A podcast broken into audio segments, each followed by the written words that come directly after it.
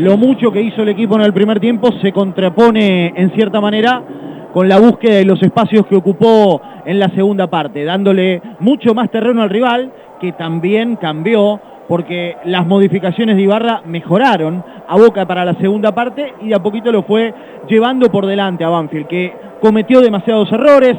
que perdió demasiadas pelotas en el segundo tiempo, pero que nunca terminó de sufrir el partido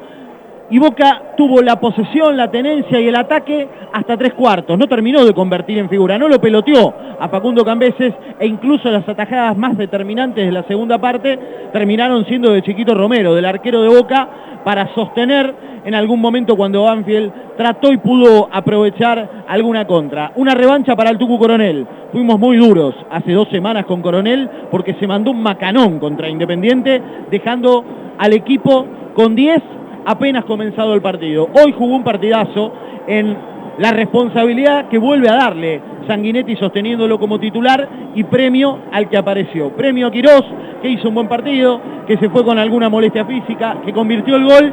para ocupar un lugar importante porque había muchas dudas por la posición de Alivera acompañando a Maciel en la defensa.